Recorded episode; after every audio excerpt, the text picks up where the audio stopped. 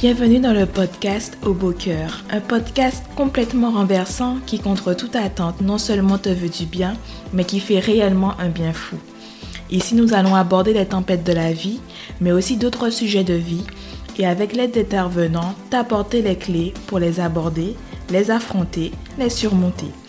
Bonne écoute.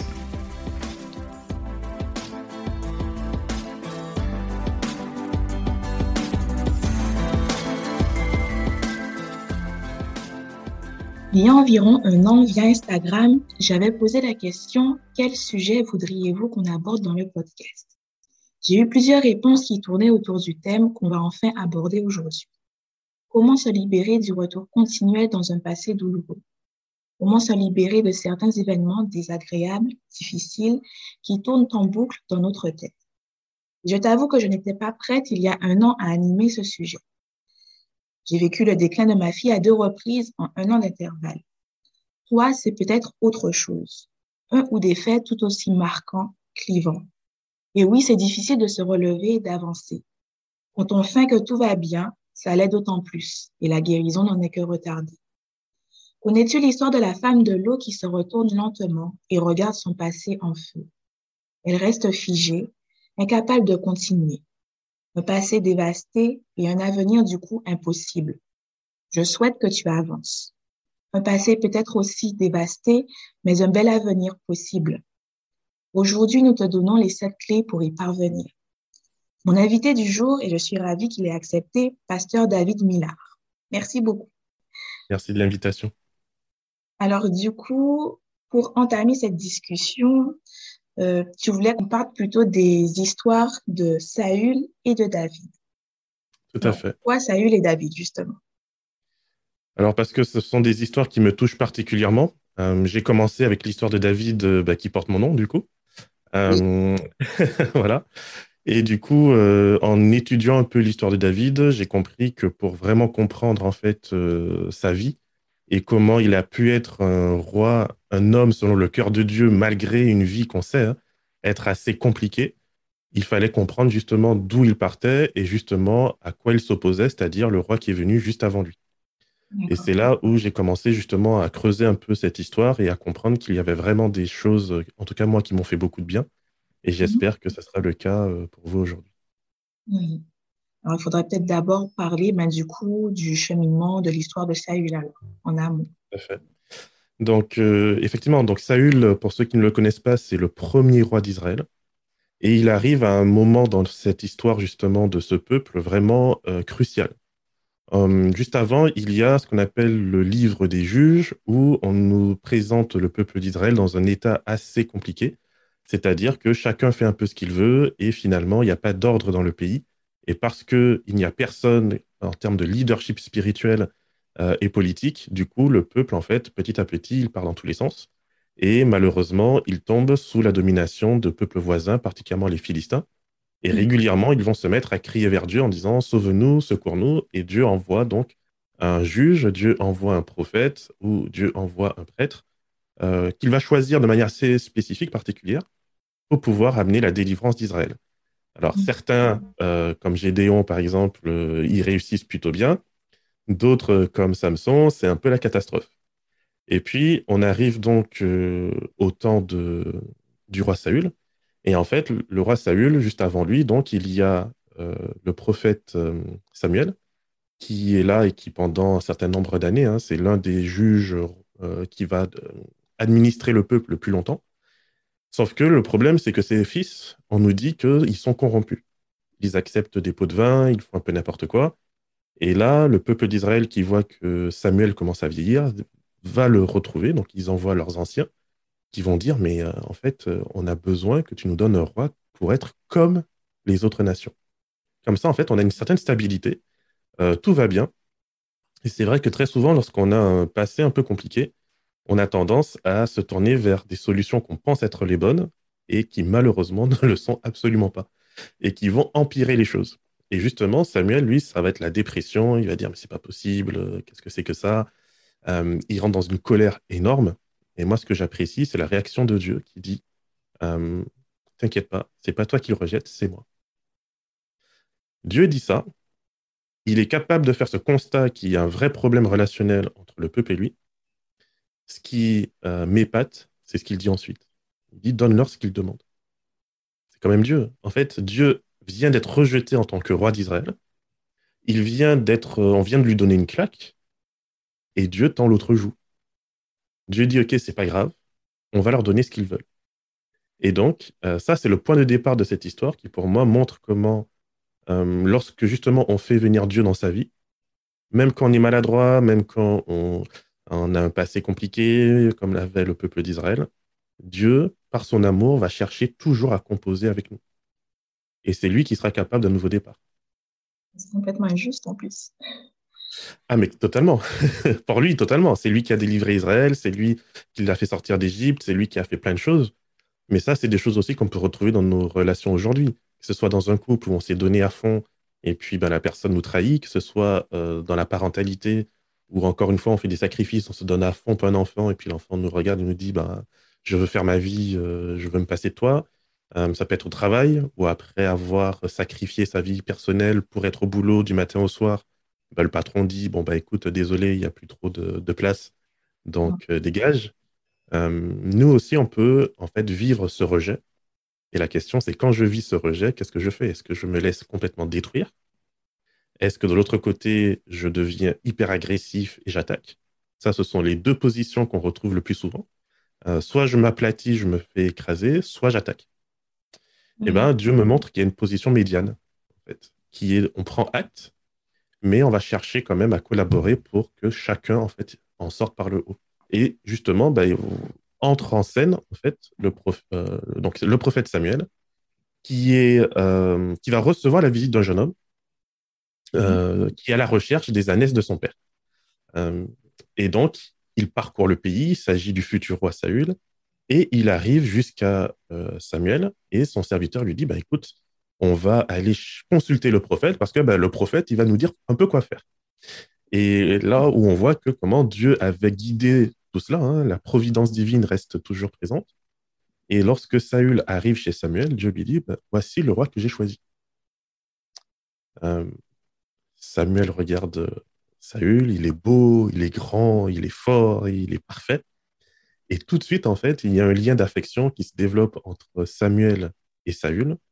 Et euh, Saül, euh, Samuel pardon, va faire des promesses hyper importantes qui est que, et ça on le retrouve donc dans 2 Samuel 10, le verset 9, euh, donc le verset 9, ça va être la réalisation de la promesse, c'est que Dieu va intervenir, Dieu va changer le cœur de son futur. Et là, franchement, eh ben, euh, il y a une première leçon qui est hyper importante, c'est que face aux difficultés, face aux traumatismes, face vraiment aux, différents rejets qu'on a pu subir, euh, le point de départ pour moi, c'est justement me tourner vers Dieu et lui demander d'agir, lui demander de faire quelque chose que Dieu souhaite faire pour nous aujourd'hui, c'est-à-dire nous donner un nouveau cœur. Le problème de l'ancien cœur, euh, c'est qu'il a été tellement euh, brisé par la vie, par nos relations, euh, que ce soit avec nos familles, que ce soit avec le travail, les amis, la vie, etc., que ce soit aussi à travers en fait des siècles de péché, qu'on est avec un cœur de pierre. Et Dieu nous demande, nous invite en fait à recevoir de lui un cœur de chair. Et ce n'est que ce cœur qui peut euh, nous aider à réellement aimer, à être dans de bonnes dispositions. Et moi, en fait, euh, en tant que pasteur, il y a beaucoup de personnes qui viennent me voir en disant Oui, mais pasteur, je voudrais changer, je voudrais changer, je voudrais changer, etc., qui sont déçues d'elles-mêmes, euh, sont déçues de leur passé, elles en sont à leur millième prise de bonnes dispositions, et puis bah, à chaque fois, ça échoue. Et je prie avec elle pour qu'elle reçoive un nouveau cœur. Et on a l'impression qu'on s'arrête là. Et moi aussi, je l'ai cru pendant très longtemps, en fait. Ah oui, une fois que tu as un nouveau cœur, tout va bien. Le, chemin est terminé.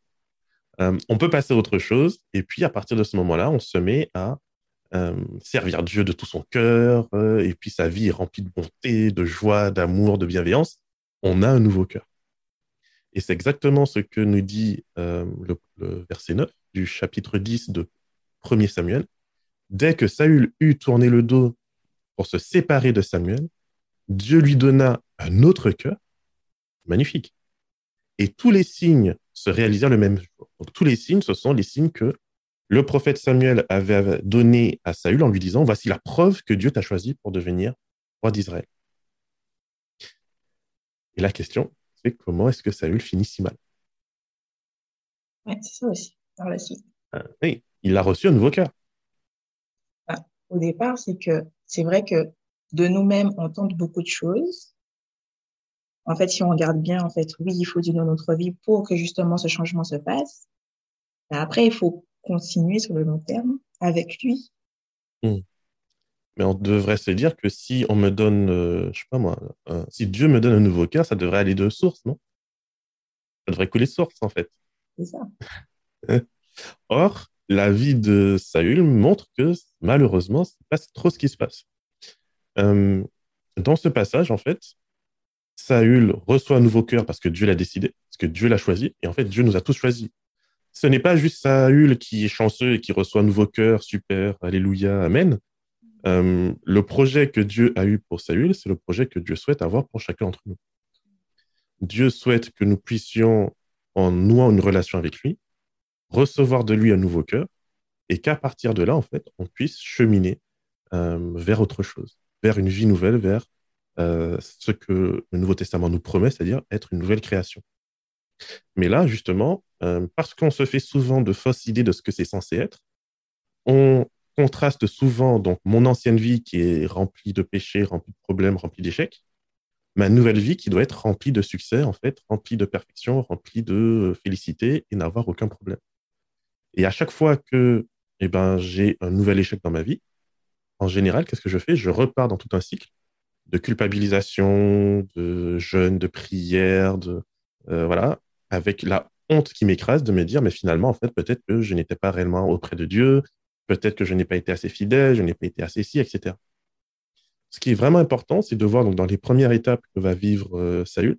Premièrement, il reçoit un nouveau cœur. Et bah, il n'y a que Dieu qui peut le donner. Si vous pensez qu'il y avait une autre source, euh, désolé, hein. je vais peut-être vous décevoir, mais il n'y a vraiment que Dieu qui peut faire ça. Mm. Dieu plante une graine qu'il va nous inviter à faire croître. Et c'est pour ça que des fois notre frustration vient, parce que dans notre monde, on s'est tellement habitué à l'immédiateté c'est vrai que des fois, Dieu aussi est capable d'immédiateté. On voit les miracles de Jésus, euh, il ressuscite quelqu'un, bah, il le fait en un claquement de doigts. Ça ne se fait pas euh, petit à petit au cours de 20 ans. Euh, Dieu guérit un paralytique, là encore, c'est un claquement de doigts. Mais ça, dans l'histoire biblique, en fait, c'est la minorité. Dans la majorité des cas, Dieu s'inscrit dans le long terme. Et ben, si je ne suis pas prêt à m'inscrire moi aussi dans le long terme avec Dieu, ça va être compliqué. Mais encore une fois, tout commence avec une question de cœur. Où en suis-je dans mon cœur? Est-ce que je suis prêt à laisser Dieu me travailler, me transformer? Ou est-ce que j'en suis encore en fait à vouloir de moi-même me changer, me transformer et parvenir à des fins que sans Dieu, je ne peux pas? Donc. Après, à euh, côté, il faut se dire que ben, forcément, il y aura des difficultés tout au long de la vie. Savoir, en fait, accepter. Les accepter, lâcher prise mais du coup, face aux difficultés qui, se, qui surviennent, et tout laisser à Dieu, en fait. Totalement, mais y compris dans mes échecs personnels. Parce que là, on va voir que Saül, donc, ce que le prophète Samuel lui avait prédit, c'est qu'il allait recevoir un nouveau cœur, qu'il allait se mettre à prophétiser, qu'il allait recevoir de la part d'adorateurs qui montaient pour adorer Dieu, il allait recevoir donc euh, euh, un morceau de pain, ce qui était le pain qu'on offrait normalement à Dieu et qu'on n'offrait que aux personnes qui étaient loin par Dieu. Donc c'était un signe en fait que ces personnes le reconnaissaient alors qu'elles ne le connaissaient pas du tout comme étant en fait quelqu'un de spécial, quelqu'un de choisi par Dieu. Donc en fait, ce qui est important, c'est que quand Dieu travaille en nous, non seulement nous, on en voit une différence, mais c'est aussi important que les autres en face voient une différence en nous. Euh, des fois, on a un peu cette tendance aussi à vivre une foi tellement privée, tellement discrète, tellement intime, qu'en fait, on est les seuls à savoir qu'on est chrétien, on est les seuls à savoir qu'on a une relation avec Dieu, et ça ne se voit pas. Alors, encore une fois, j'ai peut-être une mauvaise nouvelle encore aujourd'hui, mais c'est que si Dieu travaille réellement ma vie, ça va se voir. Et c'est exactement ce qui se passe ici pour Saül. Les personnes qui le voient se disent, mais il a changé. Mais c'est le fils, mais on le connaît, lui. Un peu comme avec Jésus, en fait. On dit, mais on le connaît. Et puis, ils vont même dire quelque chose qui va devenir un dicton en Israël, en disant, mais Saül est-il parmi les prophètes?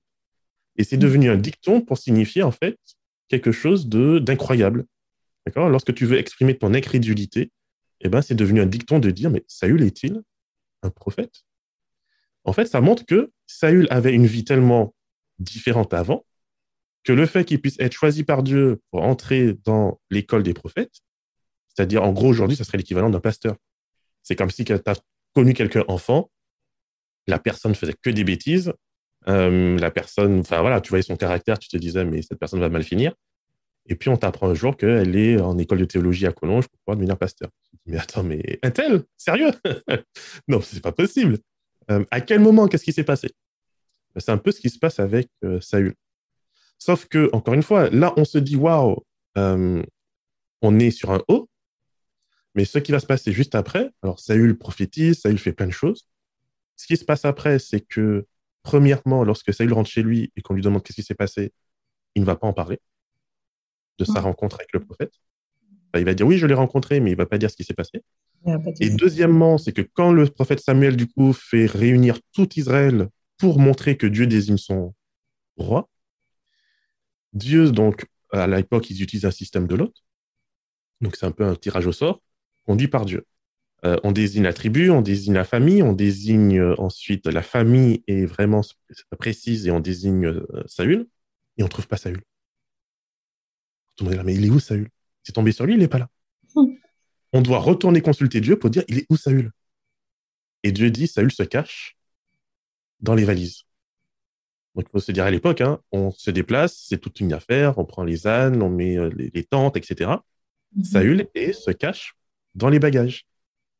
Parce que Saül est un peu heureux. Saül a un vrai problème émotionnel de, la gestion de ses émotions. Ça va le suivre à travers toute sa vie. Et malheureusement, c'est cette mauvaise gestion de ses émotions, de ses peurs, de ses envies, de ses craintes, etc., qui vont faire que Saül, ultimement, va se détourner de Dieu. Mais tu vois, on peut vivre un haut, un sommet spirituel, on peut vivre une transformation par Dieu à un moment. Ça n'empêche pas que Saül se cache et que Saül, en fait, essaye d'éviter sa destinée. Recevoir un cœur nouveau ne veut pas forcément dire changement de caractère. Le changement de caractère est progressif. Or, quand on se dit je reçois un cœur nouveau, j'ai l'impression que mon caractère va changer du tout au tout. Et c'est pas ce qui se passe. À ce stade, Saül, il a reçu un nouveau cœur. Il a reçu le témoignage que Dieu a transformé sa vie et a changé son cœur. C'est quand même pas rien. Deux choses déjà importantes. Et malgré tout, Saül, à ce moment précis, se cache, un peu comme Jonas, il cherche à éviter la volonté de Dieu. Et en fait, ça, c'est l'histoire biblique, c'est l'histoire des héros de la foi. Lorsque on nous parle dans Hébreu 11 de toute une longue liste de héros de la foi, ce sont tous des personnages qui ont des sommets spirituels, mais aussi ils ont des abysses spirituels. Et ça, c'est vraiment le concret, la réalité d'un vécu avec Dieu qu'il faut accepter si je veux justement aller vers un avenir meilleur. Autrement, je risque de me projeter dans quelque chose de totalement illusoire et j'aurai beaucoup de frustration parce que je vais rester dix ans à l'église, je vais prier 20 ans, je vais dire à Dieu, mais je ne change pas. Ma vie ne change pas, qu'est-ce qui se passe? Ben Oui, mais encore une fois, Dieu n'est pas un magicien. Dieu est un agriculteur il me prend soin de moi, il me plante un nouveau cœur, il me fait évoluer. Un autre exemple, si je te dis, voilà, euh, ça, je t'offre une BMW, toute option, dernier cri. Ah, je vois ton sourire, tu te dis, ah, génial Génial Mais si, mais ça, tu n'as pas le permis de conduire. Est-ce que ça va te servir à grand-chose? Pas beaucoup, non.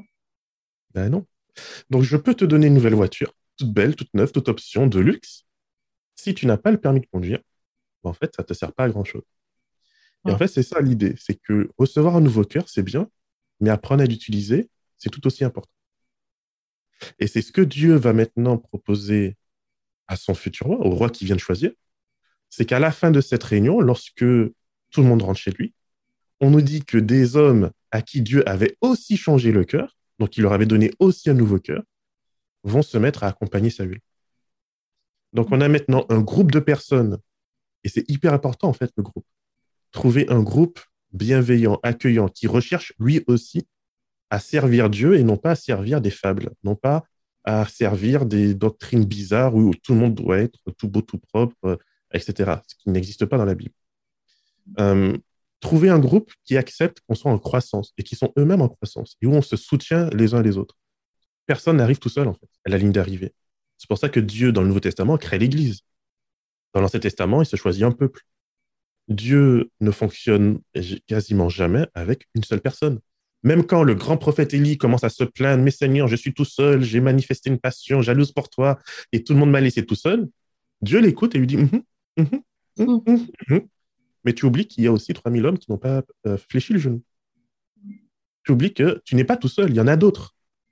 Donc, Dieu ne nous laisse jamais seuls.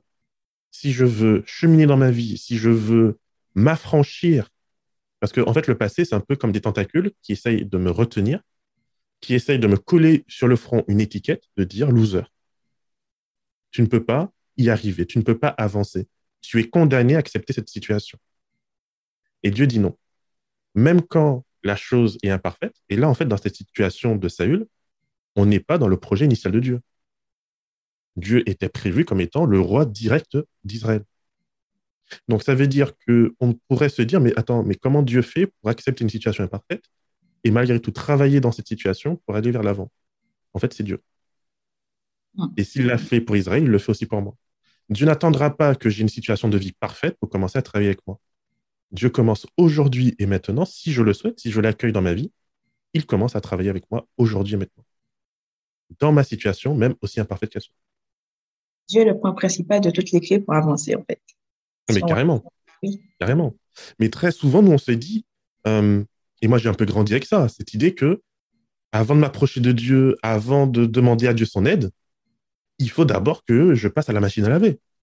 Ensuite au séchage, et puis quand c'est pas assez bon, je retourne à la machine à laver, ainsi de suite, pendant je ne sais pas combien d'années, avant de pouvoir espérer m'approcher de Dieu.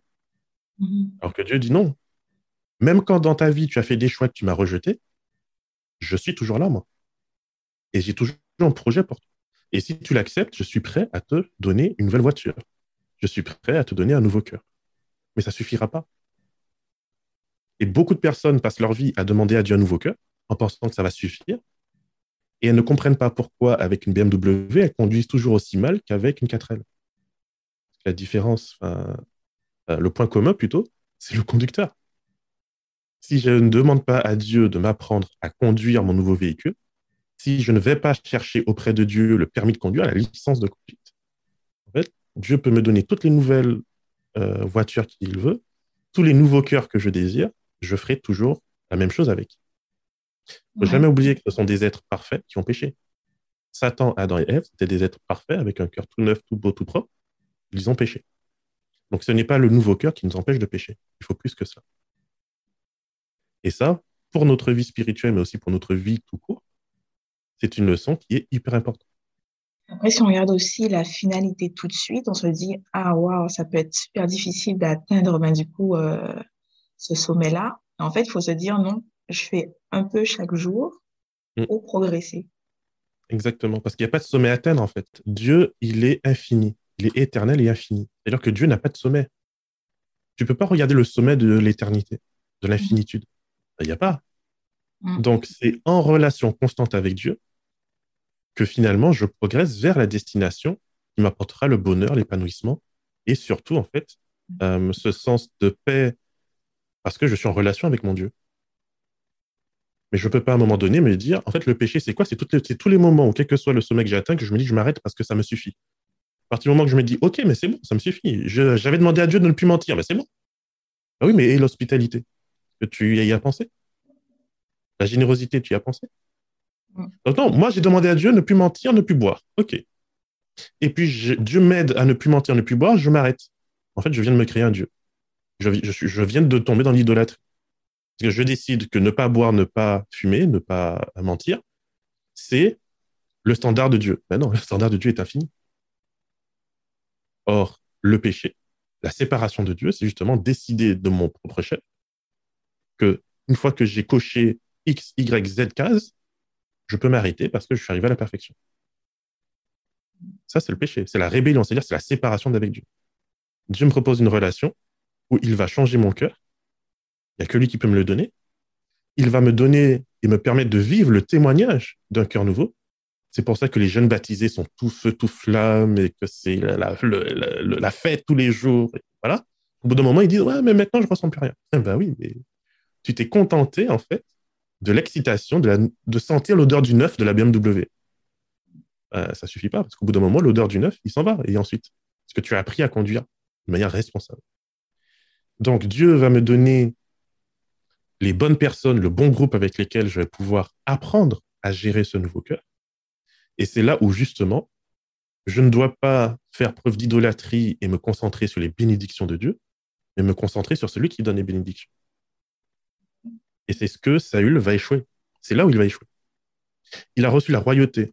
On l'a tiré. Il va dire à Samuel, mais écoute, je suis l'un des plus petits des tribus d'Israël. Effectivement, euh, Saül est un benjamite. La tribu de Benjamin avait été exterminée du temps justement de la période des Juques. Pourquoi? Parce que un lévite qui se promenait dans leur territoire avec euh, sa concubine, ils sont venus un peu comme à Sodome et Gomorre pour pouvoir violer tout le monde. Euh, que le lévite a mis sa concubine à l'extérieur pour satisfaire l'appétit sexuel de ces messieurs, et que en fait le reste d'Israël a trouvé le crime tellement horrible qu'ils ont décidé d'exterminer Benjamin. Ils se sont arrêtés à deux doigts de les, exterminer. Et c'est pour ça que Benjamin, qui était déjà pas une grande tribu, ben en fait, Saül dit, mais en fait, on est les parias d'Israël. Donc il a un passé lourd, notre cher Saül. en effet. et Dieu va chercher quelqu'un qui est un paria en Israël pour pouvoir lui dire je te mets maintenant en position d'honneur. Sauf que Saül va rester coincé dans son passé. Saül, il va jamais réellement entrer dans les chaussures euh, du présent que Dieu va lui donner. Et c'est hyper difficile de vivre en fait euh, sur deux euh, dimensions, sur deux continents différents. Je ne peux pas vivre sur le continent du passé et en même temps vouloir habiter pleinement le présent. Je dois choisir l'un ou l'autre. Eh oui. Ce qui détermine bah, du coup euh, l'avenir. Ce qui va déterminer mon avenir. Et mmh. justement, le danger, c'est si je vis soit dans le passé, soit dans l'avenir, je ne peux pas habiter mon présent. Si je n'habite pas pleinement mon présent, eh bien, en fait, je reste dans le passé et je n'ai aucun avenir. L'avenir fait confiance que c'est Dieu qui te le donne. Donc, personnellement, mon avenir, je n'y réfléchis même pas tant que ça, parce que j'habite pleinement mon présent, que mon présent, il est avec Dieu. Et il est dans le faire de Dieu ma priorité aujourd'hui, maintenant, euh, au mieux que je le peux. Parce qu'encore une fois, n'oublions pas que Dieu nous demande de porter des fruits euh, selon nos saisons et selon nos capacités. La parabole du semeur que j'aime énormément de la Bible termine en disant les uns ont porté 20, d'autres 40, d'autres 60, d'autres 100.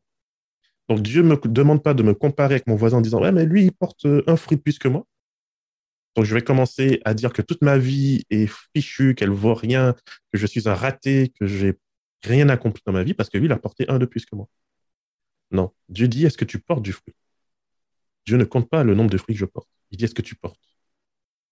Et à partir du moment que tu portes, c'est lui qui t'aide à multiplier, c'est lui qui t'aide à avancer. Et donc, c'est là où euh, je vais justement basculer sur la vie de David, parce qu'en fait, Saül six chapitres plus tard, là on était au chapitre 10, six chapitres plus tard, Saül, on nous dit que le souffle de Dieu se retire de lui. Après des années d'endurcissement, après des années de rébellion, après des années à ne pas écouter Dieu, à n'en faire qu'à sa tête et surtout à se laisser porter par ses peurs, euh, c'est parce qu'il a peur qu'il va sacrifier, ce qu'il n'est pas censé faire. Seul le prêtre doit sacrifier. Mais il a peur que ces hommes le quittent.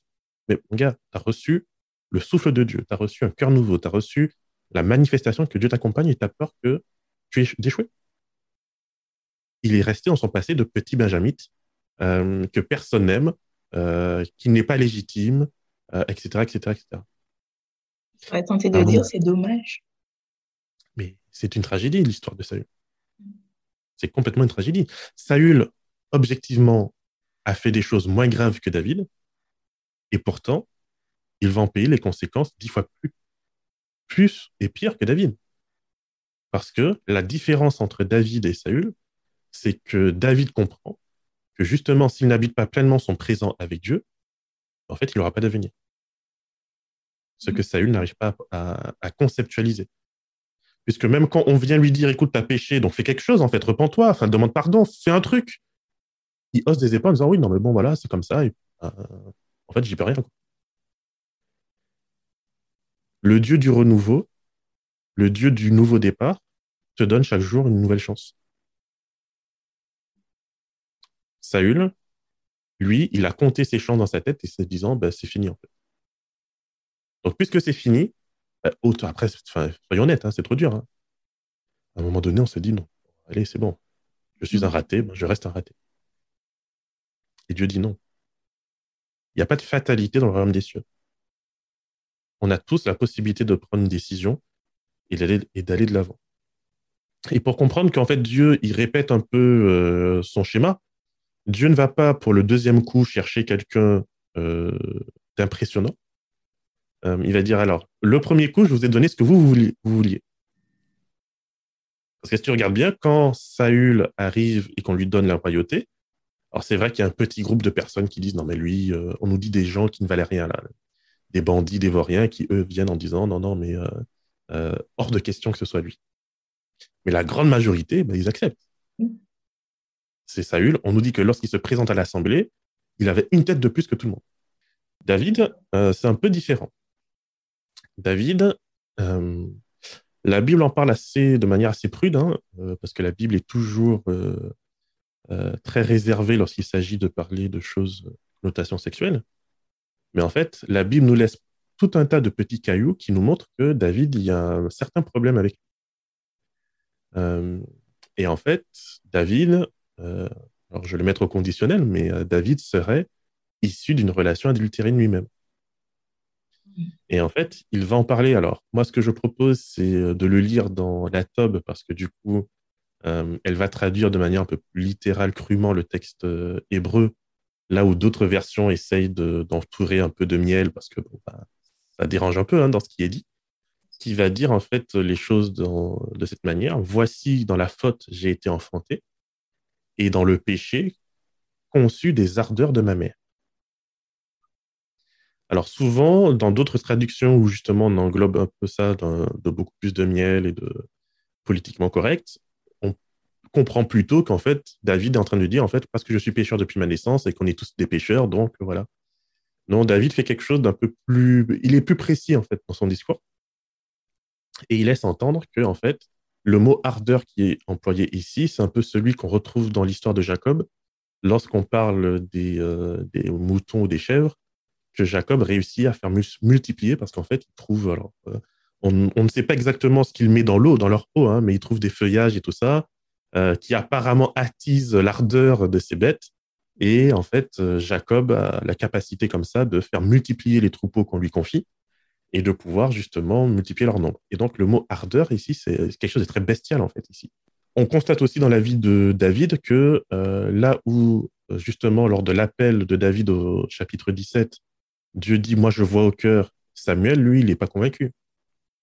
Samuel il faut hein, les autres fils de Jessé oui d'accord. David ah bon vraiment? Euh, Plus important encore c'est que dans la suite de ce passage, lorsque David est envoyé par son père pour donner, apporter des vivres à ses frères, euh, l'un de ses frères lui dit, mais moi je te connais, je sais que tu as un mauvais cœur. Je connais, il dit, l'arrogance de ton cœur mauvais. Ça, c'est, ça gratte, hein? Euh, c'est son propre frère qui le connaît, qui a grandi avec lui, qui l'a vu évoluer.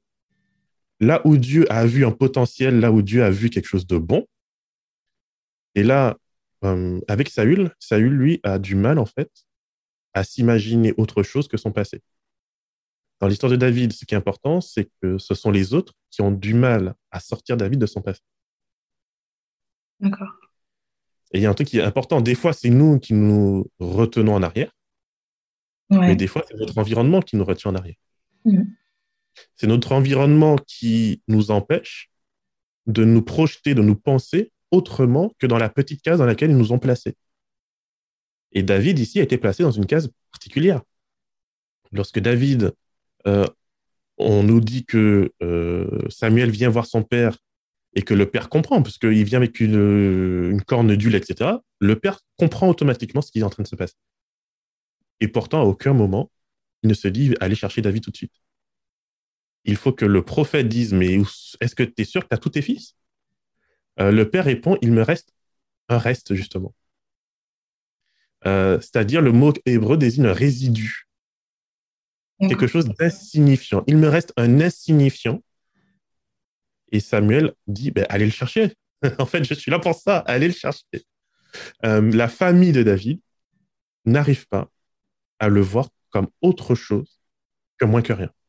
Euh, lorsque ça, David est pourchassé par Saül, à aucun moment ne présente ses frères. Ses frères, pourtant, sont des hommes de guerre. Où est la famille de David lorsqu'il en a besoin? Ils ne sont pas là. Et dans le psaume 69, justement, David va dire, mais en fait, je suis un étranger pour mes frères et un inconnu pour les fils de ma mère. En fait, David, sa famille, il y a un problème. Ils veulent pas de lui. Donc, c'est pas qu'une question de traduction qu'on pourrait se dire, ouais, mais est-ce qu'ils ont bien traduit euh, euh, dans le psaume 51 euh, Il y a un vrai problème dans le passé de David, dans les origines de David. Or, dans le Deutéronome, dans les lois qui sont données à Israël, on nous dit clairement que celui qui est issu d'une union illicite n'a même pas le droit de faire partie de l'Assemblée d'Israël. Et voici donc la personne que Dieu va chercher pour en faire son roi. Et ce qui est encore plus intéressant dans les origines de David, pour comprendre vraiment d'où il vient, c'est qu'il n'y a pas que David qui a des problèmes, il y a aussi dans la famille, il y a quelque chose qui traîne, parce que euh, l'une des sœurs de David, on nous dit qu'elle aussi, elle a un enfant avec un homme qui n'est même pas euh, cachère, entre guillemets, hein, vraiment incirconcis, et que, en fait, donc on le retrouve dans 2 Samuel 17, euh, l'histoire où euh, cette, cette sœur de David, dans 1 Chronique 2 également, euh, c'est une, c'est une sœur qui va accoucher d'un enfant. Et ce qui est intéressant, c'est qu'on nous parle de son père qui est un Ismaélite, qui n'est pas un Israélite. Donc déjà, c'est c'est intéressant. Et puis, on nous dit, il alla vers elle. Et le, comment dire, le, le terme veut dire simplement, en fait, ils ont copulé. Donc, il y a un problème de fond dans la famille de David et on comprend, personnellement en tout cas, je comprends mieux maintenant, l'histoire avec Bathsheba. Parce que David vient d'une famille qui lui a légué en fait de mauvaises choses, de mauvais bagages, et malheureusement, il va les trimballer en à un certain moment dans sa vie. La différence entre David et Saül, c'est que là où Saül va rester coincé dans son identité euh, et qu'il va l'accepter, David, lui, au contraire, il va faire une véritable repentance. Et en fait, c'est ce qui va différencier euh, David de euh, Saül. C'est que David aussi, on nous dit, il est choisi par Dieu, donc il reçoit un nouveau cœur. David reçoit le témoignage que c'est un homme de courage avec euh, Goliath, par exemple. On voit que c'est un homme qui est loin, on voit que c'est un homme qui a Dieu avec lui. Il le dit. tu viens avec moi avec l'épée, etc. Moi, je viens, de, je viens vers toi au nom du Seigneur des armées. David se présente clairement comme étant l'homme de Dieu, l'instrument de Dieu. Il l'assume pleinement. il reçoit en terrassant Goliath le témoignage que, effectivement, Dieu est avec lui et mhm. que Dieu l'utilise pour la délivrance. David, lui aussi, euh, va donc être entouré par des gens qui vont lui faire confiance et qui vont vouloir cheminer avec lui. Euh, et David fera de Dieu sa priorité. Jusqu'ici, David suit euh, un peu le chemin de Saül, mais avec effectivement cette euh, différence que David fait quelque chose que Saül ne fait pas, qui est de faire de Dieu réellement sa priorité. Et malgré tout, ça n'empêche pas David d'avoir l'histoire de Bathsheba. Parce qu'encore une fois, en fait, on se donne des, euh, on se donne des standards et on se donne des illusions sur l'action de Dieu qui malheureusement nous empêche de vivre pleinement euh, la nouveauté de vie que Dieu nous propose, qui n'évacue pas entièrement en fait la difficulté, qui n'évacue pas entièrement les problèmes que l'on peut retrouver en étant avec Dieu. La différence, c'est comment je réagis quand je suis face à ces problèmes-là. Et c'est là où, quand je suis avec Dieu, que je réagis d'une manière qui est radicalement différente. Un passage dans les psaumes qui est hyper important, en fait, où David va dire à Dieu, il va lui demander après son passage avec Bathsheba, après qu'il se rende compte euh, qu'il a fauté et que malgré tout ce que Dieu a fait pour lui, eh ben, il est toujours pécheur. La vraie différence, c'est que David va demander à Dieu de pouvoir lui offrir un culte, une louange, mais uniquement euh, après que Dieu ait unifié son cœur. Et ça, euh, pour moi, ça a vraiment été le déclic. Donc, c'est dans le psaume 86, verset 11, où David va dire à Dieu Unifie mon cœur pour que je loue ton nom. Unifier le cœur, c'est justement ce dont je parlais, c'est recevoir de Dieu le permis de conduire. Dieu doit m'apprendre à utiliser mon cœur. Dieu doit m'apprendre à avoir un cœur intègre. Ça ne suffit pas d'avoir un nouveau cœur. Il faut que Dieu fasse une opération de soudure, de greffe. Il faut que Dieu m'apprenne à l'utiliser. Il faut que Dieu fasse quelque chose, et David le comprend, après son adultère. Malheureusement, on aurait préféré qu'il le comprenne avant. Euh, on aurait tous espéré comprendre les choses plus tôt. Mais on les comprend quand on les comprend. Et c'est là où justement David va faire cette prière à Dieu qui est vraiment intéressante, euh, que personnellement j'ai fait mienne, cette prière, euh, régulièrement de dire à Dieu, Seigneur, unifie mon cœur moi aussi, pour que je loue ton nom et que je comprenne tes enseignements. Et ça, c'est l'étape qui manquait à Saül. Et la manière dont parlé par la Bible, c'est cette notion de louange. Euh, la louange, c'est vraiment un acte qui englobe mon esprit et mon corps. Et où je dois pouvoir porter cette louange non seulement dans mon espace privé, mais aussi en public. Nous sommes des louanges vivantes. Et ça, David comprend que pour que ce soit authentique, sincère et profond, il faut que Dieu revienne. Il faut le réinviter. Il suffit pas d'être reconnaissant parce qu'il m'a donné un nouveau cœur, puis maintenant je vais le, plus loin possible de lui. Non, je dois le réinviter et je dois être dans cette relation intime et proche qui fait que Dieu, eh ben, chaque fois qu'il est là, allez, il polie, euh, il dépoussière, il soude. Dieu est celui qui maintient mon cœur. C'est le service après-vente. Il maintient mon cœur. C'est le service d'entretien. Il maintient mon cœur. Il n'y a aucun moment, si je veux vraiment euh, vivre l'avenir que Dieu a prévu pour moi, il n'y a aucun moment où je peux me dire, David, tu vas y arriver sans Dieu. Tu as assez prié, tu connais assez ta Bible, tu connais toutes euh, les 28 croyances fondamentales, tu peux prier et jeûner pendant 40 jours. Tout ça, c'est très bien. Les anges au ciel faisaient mieux que nous ça n'a pas empêché Lucifer. Parce qu'à un moment donné, dans son cœur, Lucifer a expulsé Dieu. Et c'est tout le sens de la chute qu'on retrouve dans Ézéchiel. Euh, et ça, justement, c'est la prochaine étape que je nous propose, hein, c'est de ne pas nous surestimer. On ne peut à aucun moment, quel que soit mon degré de réussite et de succès, rapidement, euh, le prophète Élie, il va au Mont Carmel. Il a l'une des plus grandes et magnifiques expériences, succès spirituel qu'un homme puisse avoir.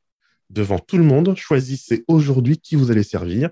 Il y a les prophètes de Baal et Baal qui sont là en train de se flageller, de se faire tout ça de trucs. Lui, il est là, il se moque. c'est le sommet de sa carrière prophétique. Mm. Il prend son pied, on le voit, euh, il se moque d'eux, il est peut-être aux toilettes, euh, criez plus fort, etc il fait son show-off pas possible, il fait mettre de l'eau sur son sacrifice, etc. Dieu fait descendre du feu du ciel. Mm. Il se laisse emporter par son zèle spirituel, il massacre 300 prophètes, etc. Il suffit que Jézabel, en entendant parler de, en parler de ce qui s'est passé, dise Envoyez-lui un messager pour lui dire que ce qu'il a fait à mes prophètes, je vais lui faire la même chose. Le prophète s'écroule. Mm. L'homme qui a pu faire tomber du feu du ciel, l'homme qui a massacré 300 hommes, s'écroule devant une femme qui le menace. Moi, je me dis, mais Élie, ressaisis-toi. Tu viens d'avoir, depuis Moïse, qui a, fait, qui a fait des trucs aussi magnifiques que toi, faire tomber du feu du ciel. arrête, ressaisis-toi un peu. Le prophète passe en l'espace d'une journée de son sommet spirituel à son gouffre. Parce qu'il y a quelque chose qui a résonné en lui face à cette menace, je ne sais pas quoi, on ne sait pas quoi. Mais il est passé du gars qui ne pouvait faire face à tout Israël, à tous les prophètes de Baal sans craindre quoi que ce soit, à l'homme qui maintenant est en PLS. Il ne sait plus rien faire. Et Dieu ne va pas venir en lui disant Ouais, eh, oh, prie plus, euh, jeune, fais ceci, fais cela. Dieu envoie son ange en lui disant Un bout de gâteau, un peu d'eau, d'or quelquefois, c'est plus efficace que mille prières. Il se réveille, à nouveau, bout de gâteau, un peu d'eau, dort. Et ce n'est qu'après qu'il fait le, voyage vers le Sinaï où Dieu va lui parler. Mm -hmm. mais qu'est-ce que tu fais là, en fait? Et puis il va se mettre à pleurnicher, à dire Mais j'ai fait preuve d'un zèle pour toi, etc. Euh, le peuple d'Israël ne m'a pas suivi, etc. C'est le prophète de Dieu. Et nous, chaque fois qu'on a la moindre petit euh, déconvenue, ça y est, en fait, notre vie spirituelle s'écroule, on a l'impression que Dieu n'est plus là. Non. Tu peux avoir un nouveau cœur, tu peux euh, avoir le témoignage que tu as un nouveau cœur, tu peux être entouré par les bonnes personnes, tu peux même faire de Dieu ta priorité comme Élie, et malgré tout, tu peux te retrouver en une situation délicate. Et Dieu n'est pas là dans le jugement. Dieu lui dit, écoute, voilà, Dieu prend soin de ses besoins. C'est la pyramide de Maslow. Hein. Dieu lui prend soin de ses, de ses besoins primaires et ensuite Dieu le renvoie en mission après avoir pris soin de ses besoins. Et ça, pour moi, c'est la dernière étape que je nous invite vraiment à intégrer, c'est qu'on sera, on est et on sera toujours en travail inachevé. Face à l'infini de Dieu, face à la grandeur de Dieu, nous serons toujours en travail inachevé. Le problème, c'est que on fait un peu comme euh, les séries, télé-réalités, les stars, etc. On veut ça, mais version spirituelle. Et ça marche pas comme ça. On veut le succès, on veut la belle voiture, la belle maison, mais on veut ça, mais l'équivalent spirituel. En disant, une fois que j'ai tout ça, ben c'est bon, euh, je vais être bien. Mais combien de stars, une fois qu'elles ont eu tout ça, se sont suicidées? Il faut qu'on comprenne qu'il n'y a pas un sommet avec Dieu sur lequel il n'y a plus rien à faire ensuite. Mm-hmm. Mon avenir avec Dieu, c'est un avenir d'éternité. Et donc, parce que je suis sa création, je serai un travail constamment inachevé, permanent. Et c'est en restant dans cette relation avec Dieu que j'atteins le stade où je peux vivre pleinement et habiter pleinement mon présent. Et donc, avoir la foi et la confiance que Dieu garantit mon avenir. Voici en tout cas pour moi euh, le cheminement euh, spirituel que Dieu me propose. Quand j'ai vraiment découvert la vie de David, je me suis dit non mais c'est incroyable en fait.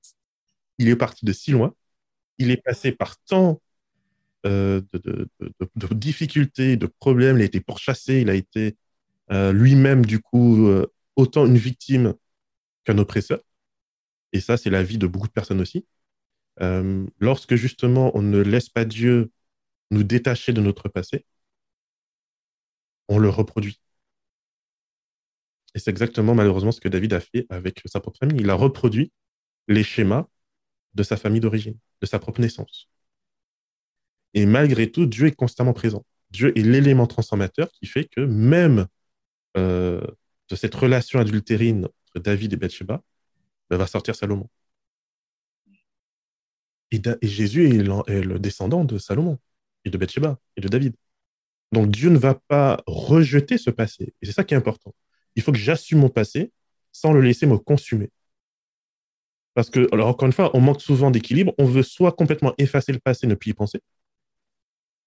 Sauf que si tu n'y penses pas, tu n'apprends pas. Soit on vit tellement dans son passé que finalement on se laisse consumer par son passé. Il faut trouver un juste équilibre il fait partie de notre histoire, mais en même temps, il faut que ça nous permette d'évoluer. Carrément. Euh, moi, j'aime beaucoup cette image de l'écosystème. Euh, la Bible nous invite à regarder la nature et à apprendre de la nature. Tout ce qui a la vie dans la nature fonctionne dans un écosystème. Si tu le sors de son écosystème, tu le tues. Et ben, c'est pareil pour nous en tant qu'être humain, en tant qu'être de foi. Si je ne cherche pas de l'équilibre, si je ne cherche pas à m'intégrer dans l'écosystème de Dieu, ben oui, hein. Bah, si tu veux avoir plus chaud, tu peux avoir plus chaud. Mais rapproche-toi du soleil, tu verras que tu auras tellement chaud que tu disparaîtras. Euh, donc oui, tu peux être une meilleure personne. Mais est-ce que tu es prêt à accepter que Dieu, le grand jardinier, te cultive vers cette meilleure personne? Ou est-ce que tu veux un changement immédiat? Moi, très longtemps, j'ai voulu un changement immédiat. je l'ai dit. Je pense que tout le monde veut ça. Hein. je pense aussi. Euh, moi, je ne peux pas dire le nombre de fois que j'ai prié Dieu en disant, mais Seigneur, enfin, voilà, je me suis baptisé, je t'ai donné ma vie, prends ma volonté, fais, enfin voilà, quoi, appuie sur le bouton et fais qu'à partir de maintenant, ben, je fasse ta volonté. Et j'ai prié, prié, prié, prié. Et à un moment donné, mais soit tu m'écoutes pas, soit tu me fais un peu penser au, Dieu des prophètes de Baal. Là, tu m'entends pas, tu es où? Et comprendre vraiment ces histoires de Saül et de David, moi, ça a transformé ma foi, la pratique de la foi. si des gens qui ont reçu un nouveau cœur font ça, bah, attends, vivre avec Dieu, c'est vivre avec le jardinier qui me fait croître. C'est pas que le magicien qui me fait apparaître ou disparaître. On va rappeler les sept clés. Hmm. Alors, les sept clés qu'effectivement j'ai proposées donc euh, aujourd'hui. Donc, euh, prier pour un nouveau cœur, parce que seul Dieu peut nous le donner, et c'est le point de départ de tout. Obtenir un témoignage de nouveau cœur. Il suffit pas de dire oui, j'ai prié, puis c'est bon. Euh, si Dieu a transformé notre cœur, il va nous donner le témoignage qu'il y a quelque chose qui a changé. Ensuite, c'est être avec les bonnes personnes qui, elles aussi, sont dans ce processus de transformation. Euh, la Bible, à plusieurs reprises, nous invite hein, à faire attention à nos fréquentations. Si je suis avec quelqu'un qui, comme les frères de David, me euh, remettent constamment dans mon passé et m'empêche d'imaginer autre chose, ça va être compliqué. Ensuite, c'est faire de Dieu ma priorité. Alors, c'est vrai qu'on le dit hein, toujours, mais il faut comprendre vraiment ce que ça veut dire. C'est-à-dire que même dans mes échecs, je dois comprendre que Dieu reste ma priorité si David ne s'était pas repenti devant Dieu au plus bas fond de sa situation spirituelle, dans l'espérance que Dieu pouvait malgré tout entendre un pécheur tel que lui, et je sais qu'on résume hein, juste une chose là-dessus, parce que pour moi, mais c'est tellement euh, fort pour moi en tout cas ce truc, lorsque, quand je pêche, y compris quand je fais vraiment de grosses bêtises, hein, ici on a adultère, on a meurtre, on a euh, complot d'assassinat et compagnie. Donc euh, David, c'est pas un petit joueur. David comprend que son péché n'est pas plus grand que Dieu. Quand je dis que mon péché est plus grand de Dieu, que mon péché me sépare de Dieu, je suis en train de dire que mon péché est une divinité plus importante, plus puissante que Dieu. Donc même dans mon péché, même dans mes fautes, même dans mes erreurs, je ne peux pas me permettre de penser que ces choses-là sont plus grandes que Dieu. Et c'est ce que David comprend lorsqu'il passe une semaine allongé à terre, priant Dieu, Certes, Dieu n'exauce pas sa prière pour la vie de son fils, mais Dieu exauce malgré tout sa vie, puisqu'il lui permet de continuer à vivre. Bref, je reprends. Euh, prier pour un nouveau cœur, obtenir le témoignage d'un cœur nouveau, euh, attirer les bonnes personnes qui, elles aussi, sont dans ce cheminement de transformation, faire de Dieu sa priorité, y compris dans mon gouffre spirituel, comprendre que la louange est un outil de renouveau, unifie mon cœur pour que je loue ton nom, ne pas me surestimer, et accepter d'être un être inachevé. Accepter que Dieu, eh ben, pour le restant de l'éternité, fonctionne avec moi. Pour moi, si j'arrive à comprendre ces choses, c'est Dieu qui se chargera en fait de me faire briller. C'est Dieu qui se chargera euh, de me donner un avenir radieux, mais que je ne peux pas forcément anticiper et contrôler. Et quel que soit, euh, on n'a jamais eu autant aujourd'hui de techniques de développement personnel et en même temps, on n'a jamais eu autant de souffrance dans le monde. C'est Dieu qui s'en charge. Ce qui m'invite, c'est habiter mon présent pleinement avec lui. Merci pour la discussion. Ce qu'on va retenir, euh, quel est ce passé dont tu es victime et qui entrave tant ton présent? Comment s'appelle-t-il? Deuil, maladie, rejet, abus, trahison, harcèlement? Donne-le à Dieu en abandonnant toute amertume. Un présent dans le passé manque son futur. Je te laisse avec ce chant qui dit Mon Dieu n'a pas terminé. S'il a déjà fait, il peut le refaire. Quand je repense à tous ces moments, je vois que dans les hauts comme dans les bas, tu as toujours été là. Mon Dieu est connu pour sa fidélité. Alors libère-toi du passé, vis ton présent et brille dans le futur. À très bientôt pour un nouvel épisode. bientôt. Chante avec moi. je repense à tous ces moments, je vois que dans les hauts comme dans les bas, tu es toujours été là. Là dans l'épreuve, là dans la promesse, et quand la fournaise prend à ma foi, tu es présent dans les flammes. Je n'ai pas besoin de connaître l'avenir, car si le passé parlait, il me dirait que mon Dieu n'a pas terminé. si la dé